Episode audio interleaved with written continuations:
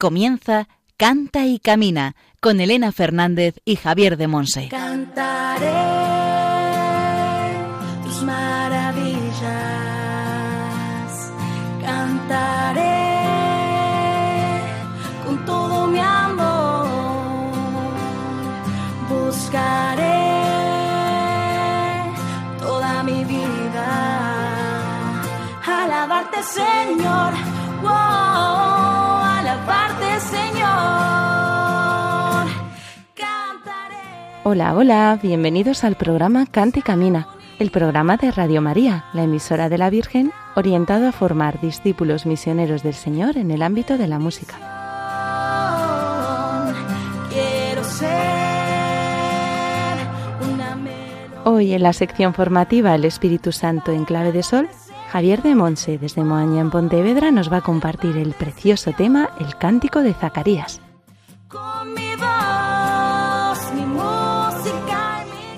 En la sección Testimonios del Camino, hoy contamos con el regalo de tener entre nosotros a Fray Nacho Blasco. Se define como un hombre que intenta bucear en su experiencia de Dios a través de la vida religiosa mercedaria y de la música. Actualmente es párroco en San Pau, en Lleida, y delegado diocesano de Pastoral Penitenciaria allí en Lleida. Entre las distintas secciones, oraremos con muy buena música cristiana compuesta e interpretada por nuestro invitado de hoy, Fray Nacho.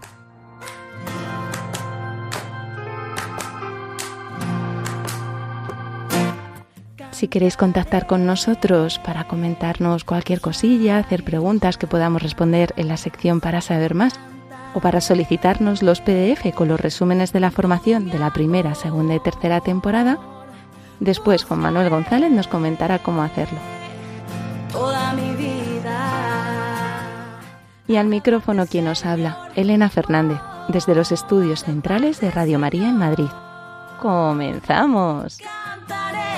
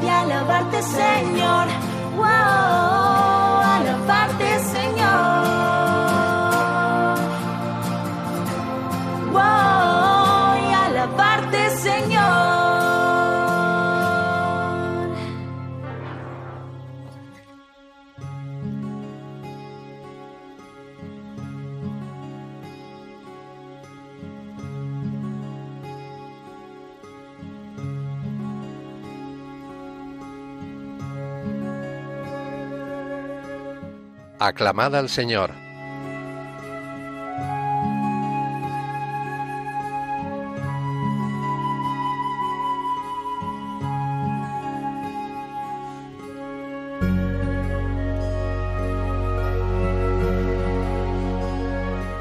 Daré gracias al Señor a boca llena, y en medio de la muchedumbre lo alabaré, porque Él se pone a la derecha del pobre, para salvar su vida de los que lo condenan. Salmo 109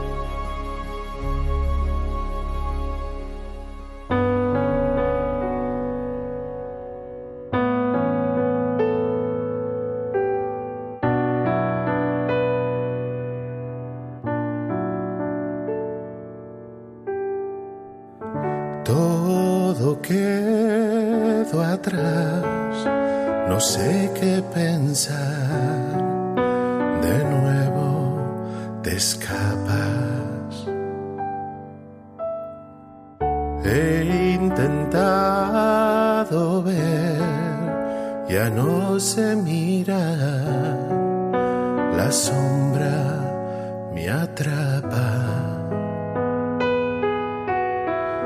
No sé qué es un sueño o qué es la realidad.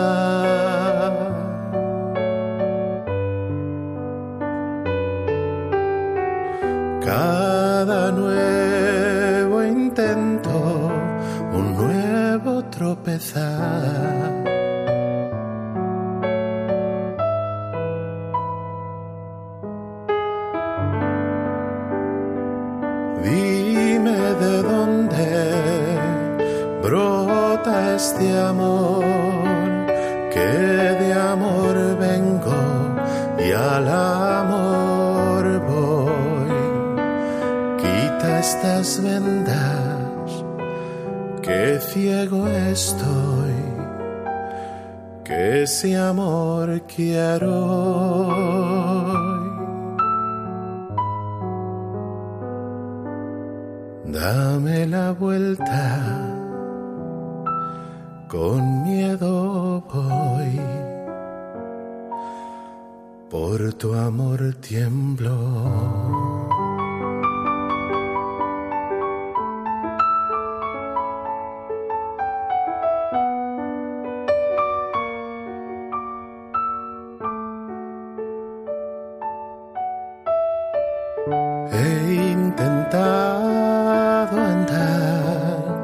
Me quedo a esperar de nuevo tu gracia.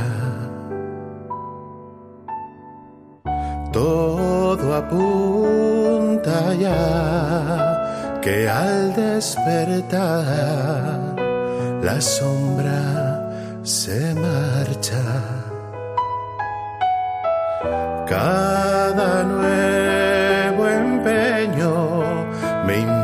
Invita a abandonar.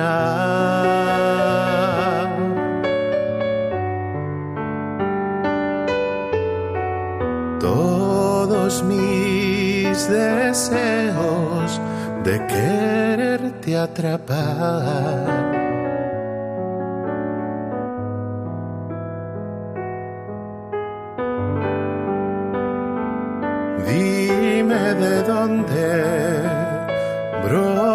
Brota este amor, que de amor vengo y al amor voy. Quita estas vendas, que ciego estoy, que ese amor quiero.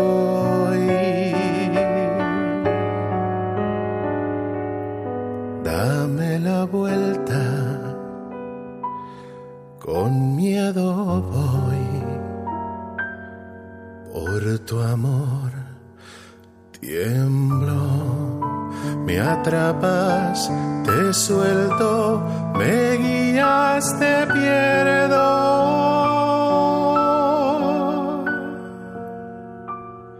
Quita estas vendas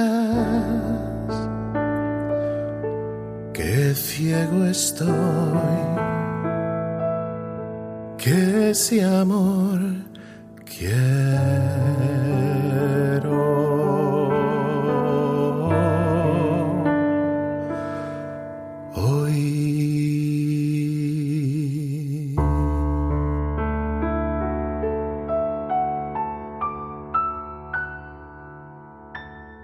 Estás escuchando el programa Canta y Camina con Elena Fernández y Javier de Monse. Hemos escuchado la canción Por tu amor tiemblo de nuestro invitado de hoy, Fray Nacho Blasco.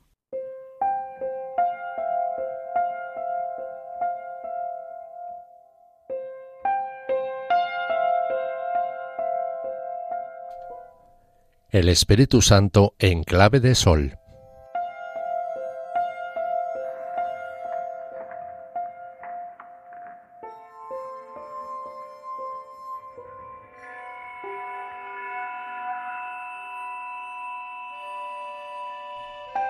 Cántico de Zacarías. El cántico de Zacarías, que también llamamos Benedictus, formaría parte de esos himnos, salmos y cánticos inspirados de los que nos habla San Pablo en su carta a los Efesios capítulo 5, versículo 19. Cuando fueron a circuncidar al hijo de Isabel y de Zacarías, querían ponerle el nombre de su padre, pero la madre intervino diciendo que se iba a llamar Juan. Suponemos que ella sabría por su marido lo que el ángel le había dicho a Zacarías, que se debería llamar así. Preguntaron a Zacarías por señas, pues había quedado sordo y mudo, cómo quería que se llamase su hijo, y él confirmó por escrito lo dicho por su mujer. En el momento de escribir el nombre de Juan, Zacarías recupera milagrosamente el habla, y en este momento pronuncia el Benedictus, como acción de gracias y profecía. Un temor sobrecoge a los vecinos. Todos se preguntan ¿qué va a ser de este niño? El evangelista Lucas confirma el juicio de los testigos. La mano de Dios, el poder, la protección de Dios se había posado desde el principio sobre este niño. Igual que en el Magnificat, en el Benedictus se mezcla el Antiguo y el Nuevo Testamento. Hay muchas citas del Antiguo Testamento que aparecen aquí. Es un himno individual porque Zacarías habla en nombre propio, pero también es un himno nacional, un himno de todo el pueblo de Israel. Celebra los beneficios de Dios a su pueblo. Y la segunda parte habla de la misión particular de este niño en favor de todo el pueblo. Lucas nos señala que Zacarías ha entonado el Benedictus lleno del Espíritu Santo. Así dice el versículo 67. Por lo tanto, démosle el valor de una profecía. Zacarías profetizó. Bendito sea el Señor, Dios de Israel, porque ha visitado y redimido a su pueblo, suscitándonos una fuerza de salvación en la casa de David, su siervo, según lo había predicho desde antiguo, por boca de sus santos profetas. Es la salvación que nos libra de nuestros enemigos y de la mano de todos los que nos odian, realizando la misericordia que tuvo con nuestros padres, recordando su santa alianza y el juramento que juró a nuestro padre Abraham, para concedernos que libres de temor, arrancados de la mano de los enemigos, le sirvamos con santidad y justicia en su presencia todos nuestros días.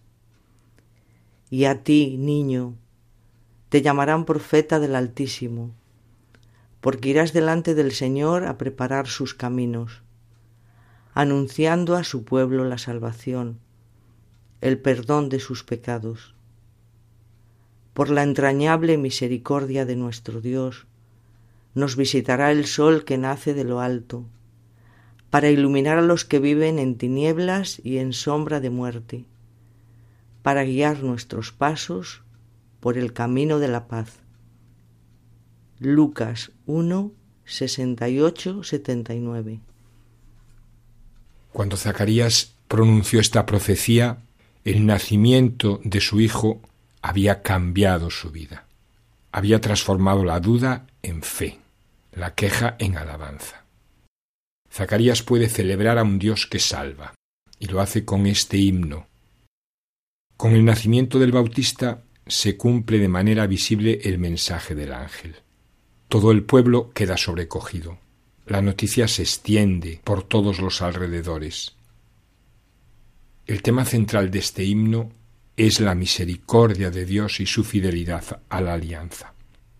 Surgido del soplo del Espíritu Santo, este himno es una bendición que proclama las acciones salvíficas, la liberación que ofrece el Señor a su pueblo.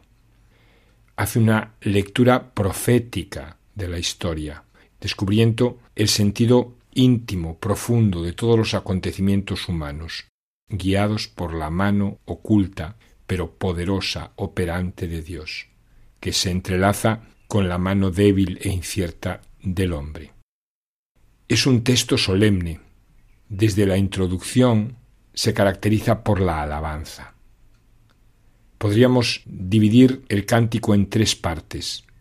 La primera parte de la alianza con David sería los versículos 68 al 71, la alianza con Abraham del 72 al 76 y ya la venida de la nueva alianza, el Bautista y Cristo, versículos 76 y 79. El culmen es la frase casi conclusiva del versículo 78. Nos visitará el sol que nace de lo alto. La expresión, a primera vista paradójica, porque une lo alto con el nacer, es en realidad significativa. En el original griego, el sol que nace es anatolé, un vocablo que significa la luz solar que brilla en nuestro planeta, la luz del sol, pero al mismo tiempo también el germen que brota. Ambas imágenes en la tradición bíblica representan al Mesías. Por un lado, Isaías, hablando de Emmanuel, nos recuerda que el pueblo que caminaba en tinieblas vio una luz grande, habitaban tierras de sombras y una luz les brilló, dice en el capítulo 9. Por otro lado, cuando se refiere al rey Emmanuel, lo representa como el renuevo que brotará del tronco de Jesé. Con Cristo aparece la luz que ilumina a toda criatura, como dice Juan 1.9, y florece la vida, como dirá también el evangelista Juan, uniendo estas dos realidades. En él estaba la vida, y la vida era la luz de los hombres. Juan 1.4. La humanidad, que está envuelta en tinieblas y sombra de muerte, es iluminada por este resplandor de revelación. Como había anunciado el profeta Malaquías, a los que honran mi nombre los iluminará un sol de justicia que lleva la salud en los rayos.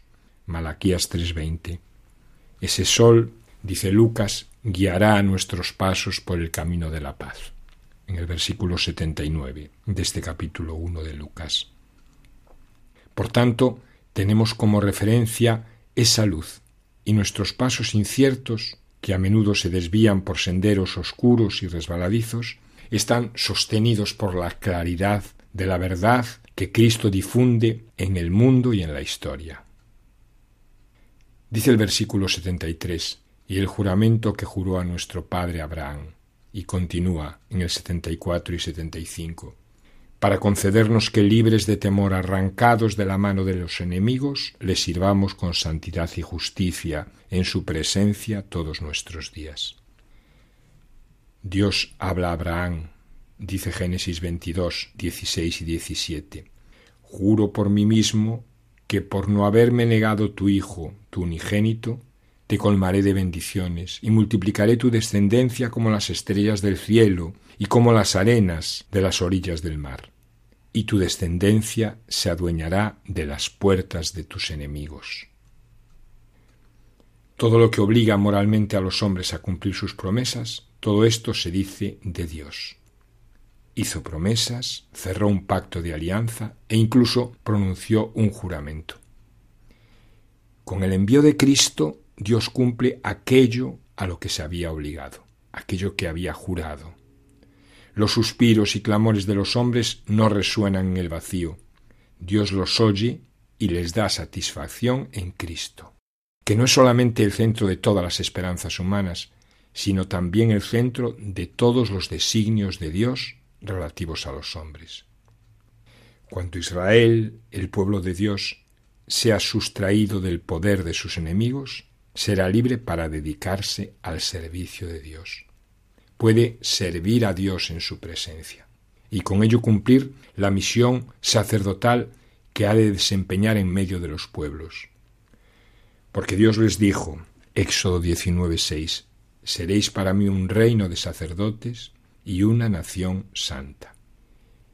El Mesías proporciona al pueblo de Dios espacio y libertad para servirlo, para darle culto.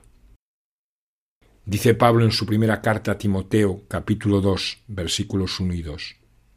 Ante todo recomiendo que se hagan peticiones, oraciones, súplicas, acciones de gracias por todos los hombres por los reyes y por todos los que ocupan altos puestos, para que podamos llevar una vida tranquila y pacífica con toda religiosidad y dignidad.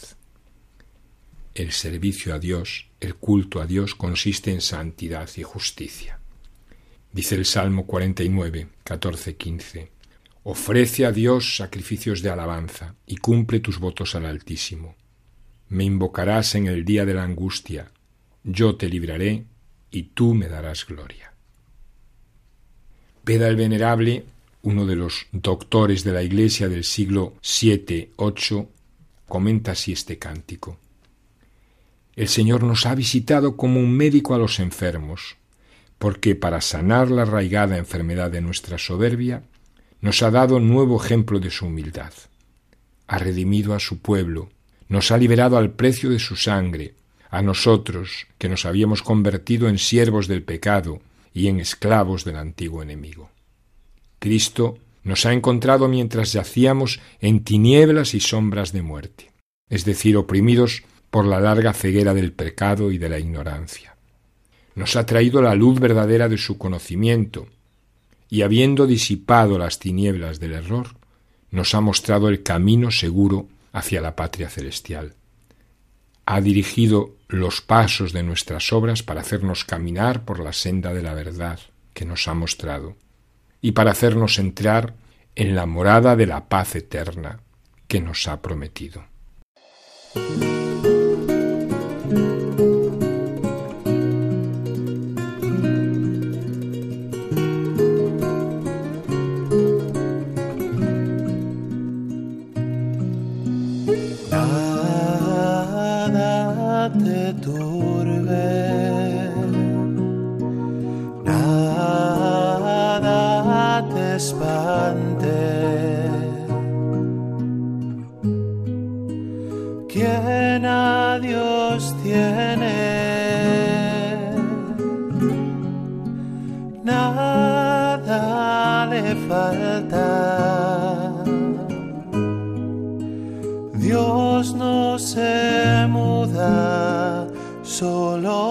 Solo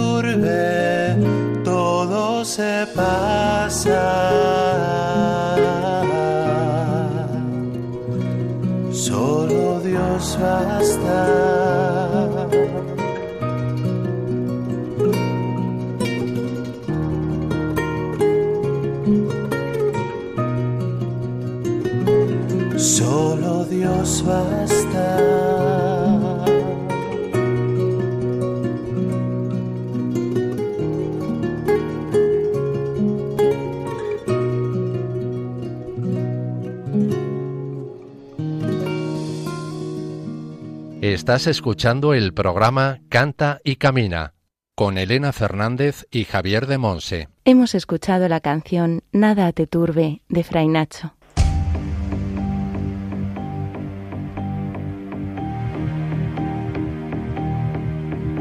Testimonios del Camino.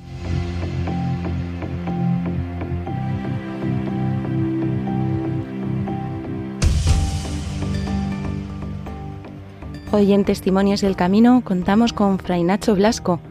Se define como un hombre que intenta bucear en su experiencia de Dios a través de la vida religiosa mercedaria y de la música. Actualmente es párroco de San Pau en Lleida y delegado diocesano de Pastoral Penitenciaria de Lleida. Pues bienvenido a Cante y Camina, Fray Nacho. Hola, ¿qué tal? Muchísimas gracias por habernos dicho que sí al, al programa. Yo siempre digo que aquellos que ya estáis tan metidos en el mundo de la música, el Señor os ha llevado a grabar discos y demás, sois como los profesionales, ¿no? Por aquí pasa todo tipo de, de personas a darnos su testimonio de fe y pasa desde gente muy sencillita a vosotros que ya tenéis ahí esa experiencia, ¿no? De, y ese regalo de poder servir a- al Señor con un nivel un poquito más especial. Bueno, pues cuéntanos un poco quién es Fray Nacho y cuál es su historia de amor con el Señor. Bueno, pues un poquitín como has indicado en la, en la presentación, pues bueno, soy un sacerdote, un religioso mercedario, que pues vivimos el carisma de la redención de los cautivos, actualmente desde mi comunidad eh, en Lleida y también como párroco de la parroquia de San Pau, que es un barrio de la zona más eh, externa o la salida de, de Lleida, con bastante problemática social y con bastante índice de pobreza. Y bueno, intentamos hacer ahí presencia de, del Evangelio en medio de ese mundo, el mundo de la cárcel, y luego a través de, de la música, de, a través de lo que Dios me ha ido dictando a, a, a lo largo de, de bastantes años ya, desde que se grabó el primer disco y con la única intención de que esas canciones puedan ayudar a los otros a acercarse un poquito más a- al amor de Dios y profundizar en su propia experiencia de fe. ¿Siempre tuviste clara tu vocación mercedaria? Bueno, eh, yo ingresé en el convento eh, después de acabar primero de psicología en la universidad, tenía 18 años para 19, y bueno, mm, claro, claro, siempre uno tiene al principio dudas y muchos miedos, sobre todo, ¿no? Solo fue con el paso del tiempo que todo se fue asentando y que la propia experiencia de vida com- comunitaria hace que, bueno, sin darte cuenta, acabes tomando ese sí definitivo a través de los votos solemnes y después de, de la ordenación en mi caso y de eso han pasado pues veintitantos años. Pero siempre, o sea, entonces siempre has vivido la fe, desde pequeño en tu familia. Pues fíjate que yo no vengo de una familia especialmente religiosa. Eh, mis padres sí eran creyentes, pero no, no practicantes. Pero por alguna razón, bueno, así son las cosas de Dios, a mí me encantaba ser monaguillo. Estuve siendo monaguillo después de la comunión y siempre hubo en mí una, sí, una, una tendencia a la trascendencia y a la religión. Yo recuerdo incluso en el cole y en el instituto las clases de religión y era algo con lo que yo conectaba de una forma muy rápida sin darme cuenta cómo Dios estaba trabajando a partir de todo eso hasta que en tercero de BUP entré en contacto con, con la parroquia, con mi parroquia de origen, que es la parroquia San José Obrero de Castellón. Allí conocí a gente maravillosa y conocí a los frailes mercedarios y el carisma de la Merced trabajando como voluntario en la prisión. Y todo eso fue haciendo que a lo largo de, del COU, cuando se hacía COU, y de primero de, de carrera, fuera reflexionando por qué yo no, ¿no? Mercedario, por qué yo no sacerdote. Y bueno, pues eh, me lancé y hasta el día de hoy. O sea, que ya hacías experiencia de voluntariado antes de entrar Sí, en la sí, sí, sí, cárcel. sí. Yo, mm, la primera vez que entré en la prisión, aún era menor, pero entrábamos a jugar a un, un partido de fútbol con los chicos que, que an- entonces en la cárcel había gente de 16 a 18 años también. Y bueno, pues eh, a través del padre Florencio, que nos eh, era el, el responsable de la pastoral juvenil y de la pastoral penitenciaria, pues tuve ese primer contacto con la cárcel que me influyó bastante, sobre todo pues para descubrir un mundo que, que a esas edades normalmente la gente desconoce, ¿no? Y nosotros tuvimos la oportunidad de palparlo y de poner rostro a la gente que, que está en prisión. Y enseguida, en cuanto cumplí los 18 años, pues ya subía todos los domingos a, a tocar la guitarra en las Eucaristías, compartiendo con los internos. O sea, que también desde el principio has tenido ahí la guitarrilla a tu lado. Pues fíjate, la historia de la guitarra es muy curiosa porque cuando entré en la parroquia, eso era tercero de BUP, después el año siguiente, pues el mismo padre Florencio Roselló era el que daba las clases de guitarra y yo me apunté, pero me dejaron una guitarra porque yo no tenía. Una, una amiga mía del grupo juvenil Companys, que es mi grupo de origen de fe, pues me, me dejó su guitarra. Y con esa guitarra, pues eh, fui aprendiendo a tocar la guitarra con bastante facilidad y enseguida salieron las primeras canciones. De tal forma que el año siguiente, el, en COU, pues eh, existía un festival vocacional la diócesis de Castellón, de Segorbe Castellón, vocacional de la canción, nos presentamos y, y ganamos. Y dije, uy, aquí está pasando algo, aquí está pasando algo, y desde entonces pues ya no pude dejar ni tocar la guitarra, que la tocaba cada día, y sí, sí, era una cosa, digo, Dios mío, ¿qué ha pasado ahora que no la toco casi nunca, no? Y fueron saliendo esas primeras canciones. Y luego también tocas el piano. No, regular, regular. Yo estudi- estudié, estudié hasta hasta se- segundo de piano en una, en una academia privada, no en el conservatorio, pero no, no, ya com- compaginar con los estudios de teología y tal ya no daba para tanto. Bueno, chapurreo un poquito el piano, no, no soy, no, no soy pianista, no. Empezaste tan jovencito en la cárcel y luego has seguido continuando, ¿verdad? Con, y ya como en el carisma propiamente mercedario, has seguido acompañando a presos en la fe, en la Sí, sí. cárcel. Para los oyentes que nos estén escuchando y no conozcan ese mundo tan lleno de prejuicios, tantas veces miramos la cárcel como un lugar donde aparcamos a los presos para quitárnoslos de la vista y que no nos afecten. ¿Qué nos puedes compartir de, de tu experiencia desde Dios ahí en la cárcel? Son más de 20 años pisando, como digo yo, mm, patios, pisando, pisando cárceles en distintos destinos donde he estado viviendo, pero sobre todo la época más fuerte fue la de Elche del 2003 al, 2000, al 2015.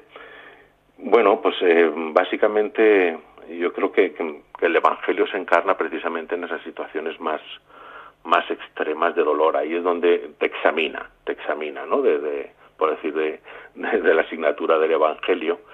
Y una de las cosas que descubres es que, bueno, pues la, la prisión está llena de personas que evidentemente han cometido delito y tienen que pagarlo, pero también de muchas historias de, de desamor y de desencuentro y de enfermedad mental, de pobreza a todos sus niveles, pobreza cultural, económica, emocional, y pues descubres que al final detrás de cada una de esas personas pues hay una historia de dolor y que Dios nos invita a acompañar también esos procesos eh, sobre todo pues pues como hizo el propio Jesús verdad que acompañó a todos aquellos más marginados de su sociedad de la sociedad.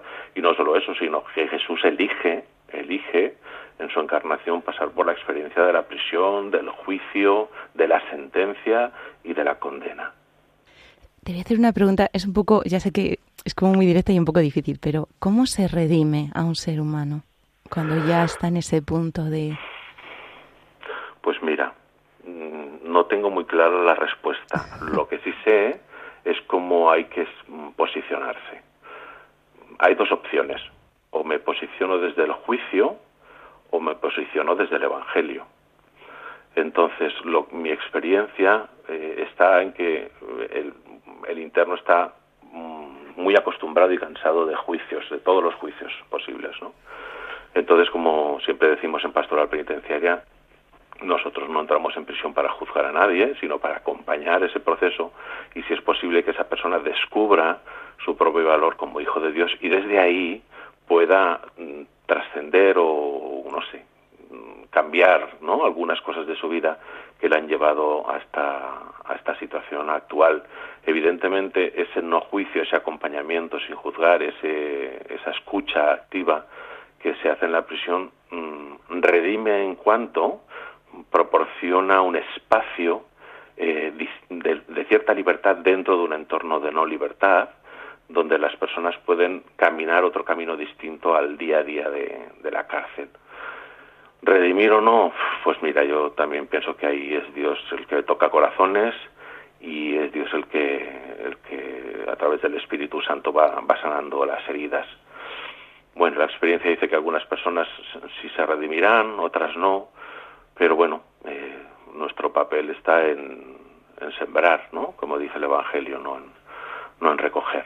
Así que es lo único que podemos hacer, intentar llevar el Evangelio pues a, a situaciones de dolor, no solo dentro, sino también fuera con las familias y también, evidentemente, con las víctimas del delito. Y a los que estamos fuera, ¿a qué nos invitarías? ¿Cómo podemos también hacer nuestro este precioso camino de redención de, de seres humanos que, que lo están en el fondo pasando fatal? ¿Y cómo, cómo podemos poner nuestro granito de arena? Yo creo que hay una opción, bueno, hay varias. Una es rezar, porque si creemos en la fuerza de la oración, sin duda una es rezar. Y la otra es también descubrir cómo me posiciono yo ante el mundo de la prisión, desde fuera, ¿no? Si me posiciono desde el prejuicio o el juicio o desde la rabia, desde la sed de venganza, desde dónde me posiciono yo y plantearse cómo se posicionaría Jesús ante esas situaciones, ¿verdad? Y, vuelvo a insistir que no estoy desculpabilizando el delito ni nada por el estilo, ¿no? Pero creo que los cristianos estamos llamados a, a dar ese punto de, calidad de mirada sobre las cosas y, ¿por qué no?, intentar poner una mirada de amor en un entorno de mucho desamor, como es la prisión. Eso ya estaría bien, hacer ese cambio de mirada, ¿no? Porque entonces te das tú mismo la posibilidad también de que aparezcan otras sensaciones y otras emociones ante el mundo de la prisión y ante las personas que están dentro. Muchas gracias. ¿Llevas también la guitarra allí? Es decir, ¿también haces tu apostolado con la música en la cárcel? Bueno, sí, si es necesario, soy yo quien toca la guitarra en las Eucaristías. Si te refieres a, a cantar mis canciones y a dar conciertos, no, no suelo hacerlo. no, no me refiero a dar conciertos, sino, no sé, mí- para mí al menos escuchar tus canciones es como hacer, primero es oración hecha música y poesía, ¿no? Es verdadera poesía. Y, y si a mí me lleva al encuentro con Dios, pues yo pensaba, "Jo, pues si lo haces en la cárcel, seguro que, que también tienen ese profundo encuentro. Pero bueno, sencillamente tocáis en la Eucaristía, ¿no? No, no haces oración. Sí, sí. Bueno, ¿sabes qué pasa? Que hay- no, no, no suelo utilizar mis canciones para, para la Eucaristía, suelo utilizar canciones propias de la Eucaristía. Y, pero bueno, también hay, un espacio, que es lo que yo llamo un espacio de encuentro, que es, que es la, en la, en la pues en la prisión muchas veces hacemos la homilía compartida, ¿no? Pues a lo mejor yo expongo eh, el punto de vista, pues, no sé, más teológico, lo que me sugiera a mí la palabra de Dios en ese momento, pero luego comparto con los internos o internas y ellos también hacen ese, esa mirada sobre lo que les dice el Evangelio y, y van viendo nuevas realidades sobre eso, o cómo enfocarlo, pero sobre todo con la intención de que descubran que hay un Dios amor que no se olvida de ellos y que está con ellos dentro de la prisión. Qué chulo. ¿Han surgido canciones en tu corazón también a raíz de tu experiencia en la cárcel?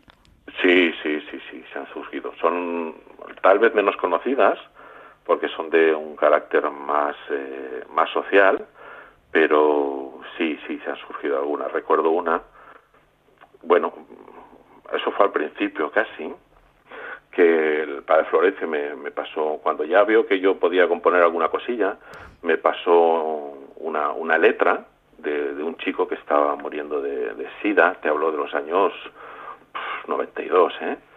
Cuando el, SIDA, cuando el SIDA era otra cosa. Entonces me pasó una poesía que se llamaba Ángel de Libertad y que yo le puse música. Y entonces eh, la experiencia bonita de esta es que una vez fui a visitar con el padre Florencio a este chico Ángel, eh, que estaba hospitalizado en la planta de para presos en el Hospital Provincial de, de Castellón, y se la pude cantar. Y bueno, pues sin duda fue una experiencia impactante y, y bonita, sobre todo porque Ángel pues falleció un tiempo después, ¿no? Ahí quedó esa canción como una sí, como una forma de musicalizar también el, el problema de la enfermedad y de la presión y, y del SIDA. Qué belleza. Hoy nos has querido traer otra canción para compartir en este momento de testimonio. ¿Cómo se titula? Pues la canción se llama Quédate. Bueno, pues vamos a orar con ella y después seguimos compartiendo.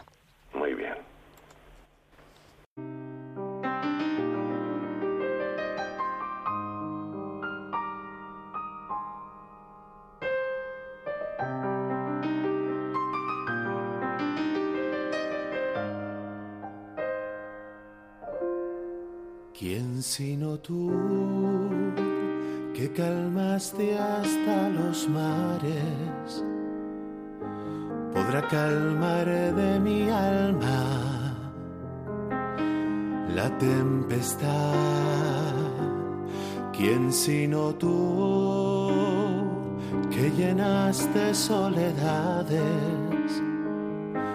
Podrá dar a mi esperanza un nuevo hogar, ¿quién sino tú?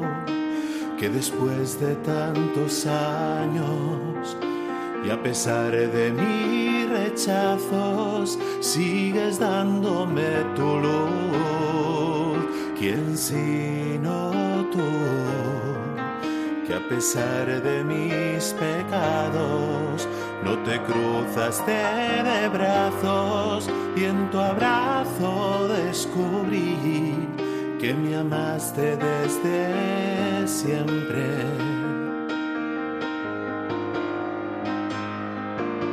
Y para siempre.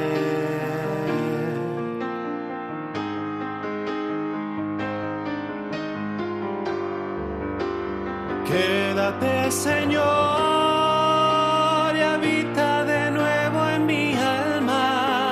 sola quedó tras mi marcha y herida por falta de amor. Quédate, Señor, inúndame con tu palabra, serena me ven, me calma, que quiero entregarme a tu amor. Quédate, Señor.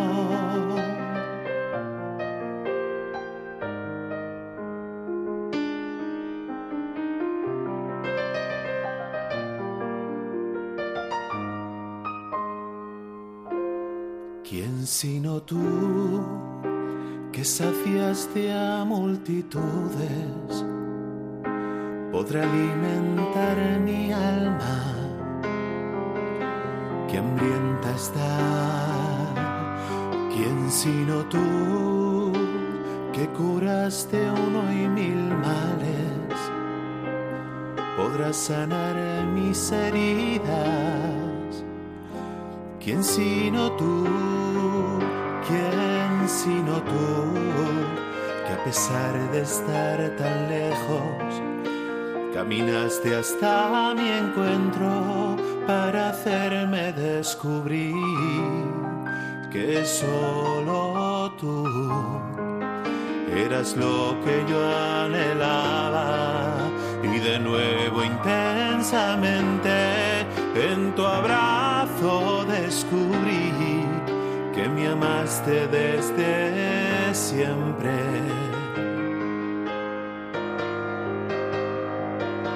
Y para siempre.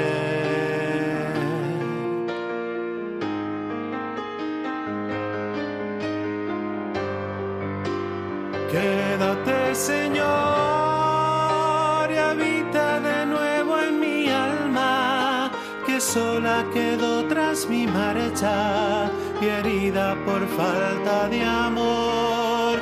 Quédate, Señor, inúndame con tu palabra, serena me vendrá y me calma, que quiero entregarme a tu amor. Quédate, Señor. Quédate, Señor,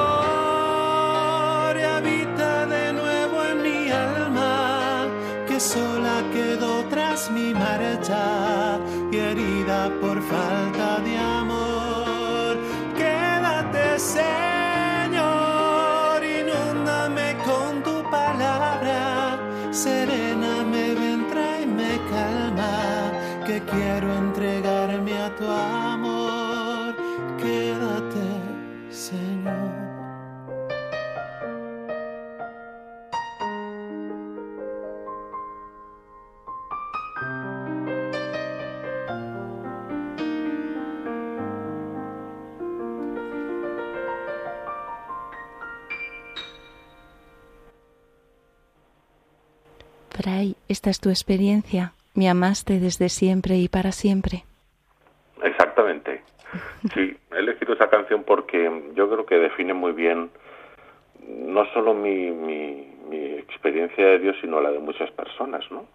El, el, el hecho de descubrir cómo Dios sale a tu encuentro y nos elige a cada uno de nosotros para, vivir esa experiencia de amor lo que somos, desde lo más profundo que somos, ¿no? Que somos alma, creada imagen y semejanza de, de Dios.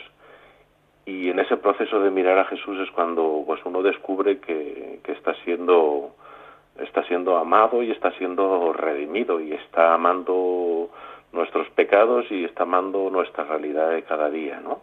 Con la con la con la esperanza o con la intención de que cada uno de nosotros descubramos en lo más profundo de nuestro corazón que, que el alma tiene sed de Dios y que solo eh, se sacia cuando generamos ese espacio interno de encuentro con Dios y que luego tendrá sus repercusiones en la vida externa, ¿no? A través de la vocación que sea, da igual la vocación que sea dentro de la Iglesia. Y habla precisamente esta canción de ese, de ese ruego, ¿no? De, bueno, ya he descubierto, Señor, que no puedo vivir sin ti, por lo tanto te pido que te quedes, porque ya sé todo lo que todo lo que implica que te quedes, ¿no? Y es que voy a encontrar, pues, eh, lo que mi alma está deseando desde siempre, ¿no? Que es sentirse amada, disfrutar de ese amor y compartirlo con nosotros.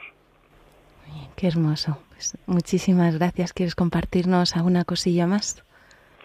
Bueno, pues simplemente pues compartir que bueno, pues como todos los que intentamos hacer música eh, religiosa o más o menos contemporánea, pues intentamos pues eh, compartir nuestra propia experiencia de Dios, pero sobre todo utilizar el lenguaje de la música, que es un lenguaje maravilloso para, para vivir la experiencia de Dios y yo creo que todos podríamos decir que tenemos casi una banda sonora religiosa, ¿no? Nuestra historia de fe a través de tanta gente pues que ha hecho música antes o que la harán después, ¿no? Y que la gente pues se anime a escuchar música música religiosa, música católica para darse la oportunidad de pues eso de, de, de experimentar en la oración o en, la, en la contemplación, en, la, el tipo de oración que cada uno haga, pues esa experiencia profunda del amor de Dios y sin duda la música es un instrumento perfecto para, para, para ello.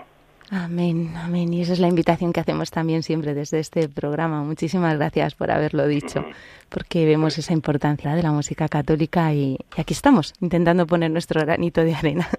Pues muchísimas gracias, de verdad. Hoy hemos contado en Testimonios del Camino con Fray Nacho Blasco. Este castellonense se define como un hombre que intenta bucear en su experiencia de Dios a través de la vida religiosa mercedaria y de la música. Actualmente es párroco en San Pau, en Lleida, y delegado diocesano de Pastoral Penitenciaria también allí en Lleida. Pues muchísimas gracias, Fray Nacho, por este ratito, por compartirnos tu experiencia de Dios también en la cárcel y, y, por tu música, que de verdad que a muchos nos lleva a ese encuentro con el Señor. Para mí es un regalo escuchar y orar con tu música. Muchísimas gracias.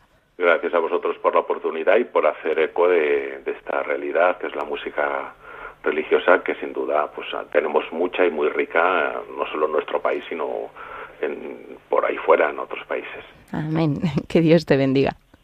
Muchas gracias.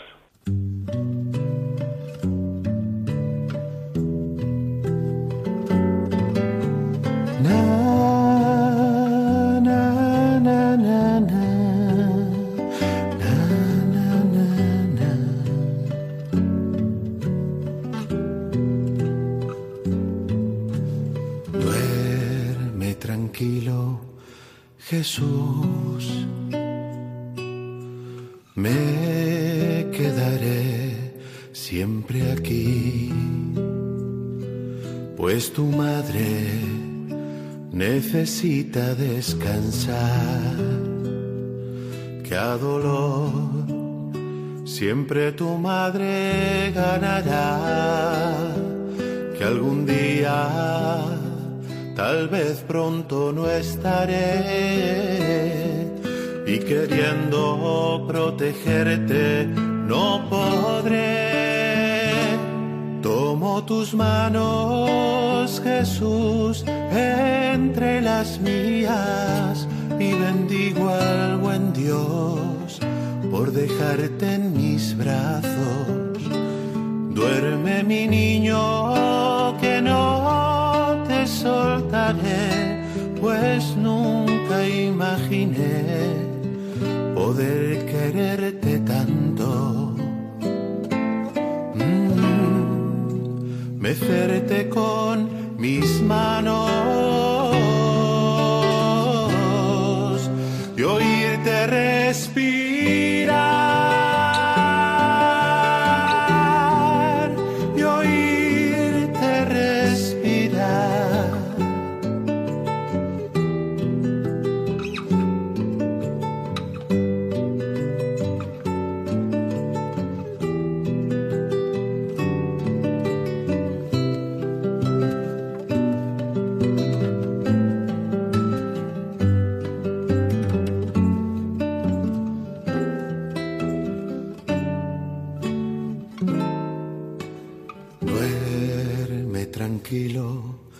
Jesús,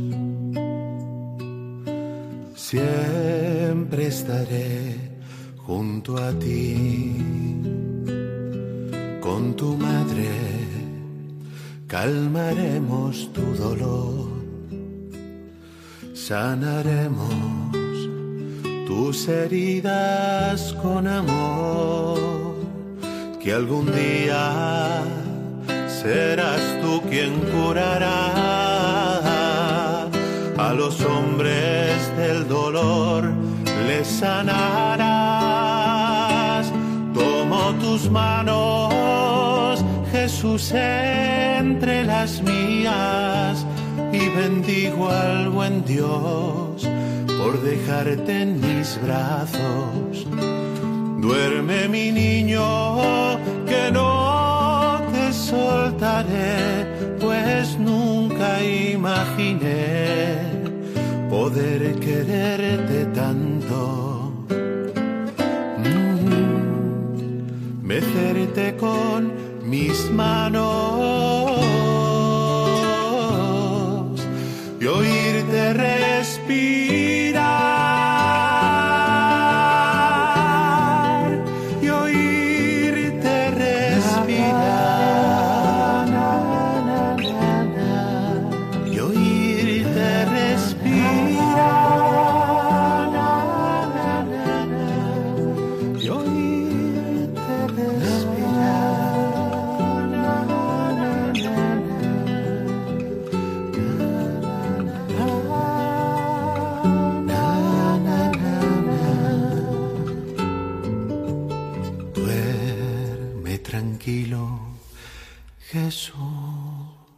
Hemos escuchado la canción Duerme, que es una nana de San José, compuesta e interpretada por Fray Nacho Blasco. Puedes mandarnos tus preguntas y dudas por distintos medios. Por mail a cantaycamina@radiomaria.es, dejando un mensaje en nuestro contestador 91 153 85 70 y siguiendo las indicaciones. Y por correo a Paseo de Lanceros 2, primera planta, 28024, Madrid.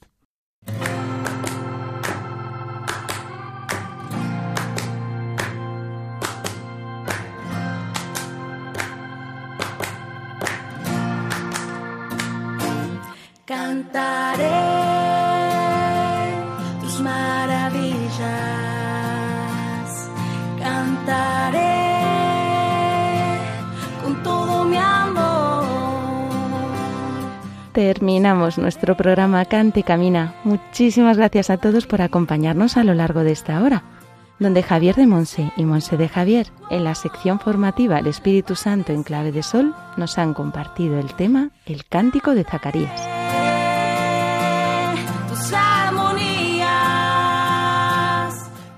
En la sección Testimonios del Camino nos ha acompañado con su testimonio Fray Nacho Blasco. Se define como un hombre que intenta bucear en su experiencia de Dios a través de la vida religiosa mercedaria y de la música. Actualmente es párroco de San Pau en Lleida y delegado diocesano de Pastoral Penitenciaria allí en Lleida también. Fray Nacho nos ha compartido también de su experiencia dentro de las cárceles, en la pastoral penitenciaria. Os recordamos que aquí en Radio María, todos los viernes a las 11 de la noche, hay un programa conducido por el padre José María Carot, también mercedario, titulado Libertad para los cautivos. Si queréis profundizar un poco más en este mundillo, no dejéis de escuchar al padre José María cada viernes. También Fray Nacho nos ha invitado a escuchar y a orar con la música cristiana, con la música católica. También nosotros os animamos a ello. Ese es uno de los objetivos de este programa, que vayamos conociendo todo este mundillo y tanta gente maravillosa que está poniendo su granito de arena en esta evangelización. Por eso le damos gracias al Señor, porque nos ha llamado a ser sus discípulos misioneros en este campo de servicio a la Iglesia y al mundo a través de la música y el canto. Recordad que esperamos las dudas, preguntas y testimonios que nos queráis compartir y que podéis volver a escuchar el programa en el podcast de Radio María. Entrando ahí en la página web, la pestañita podcast, ponéis nuestro programa en el buscador y ahí nos tenéis. Allí también encontraréis la cita bíblica y el título de las canciones con las que hemos orado. Y recordad que nos podéis escribir al correo canta y camina y solicitarnos los PDF con los resúmenes de la formación de las tres temporadas anteriores. Si os gusta el mundillo de las redes sociales, nos podéis seguir en Facebook, Instagram y Twitter, además de las redes oficiales de Radio María España. Os esperamos dentro de 15 días en una nueva edición de Cante y Camina. Un abrazote a todos y que Dios os bendiga.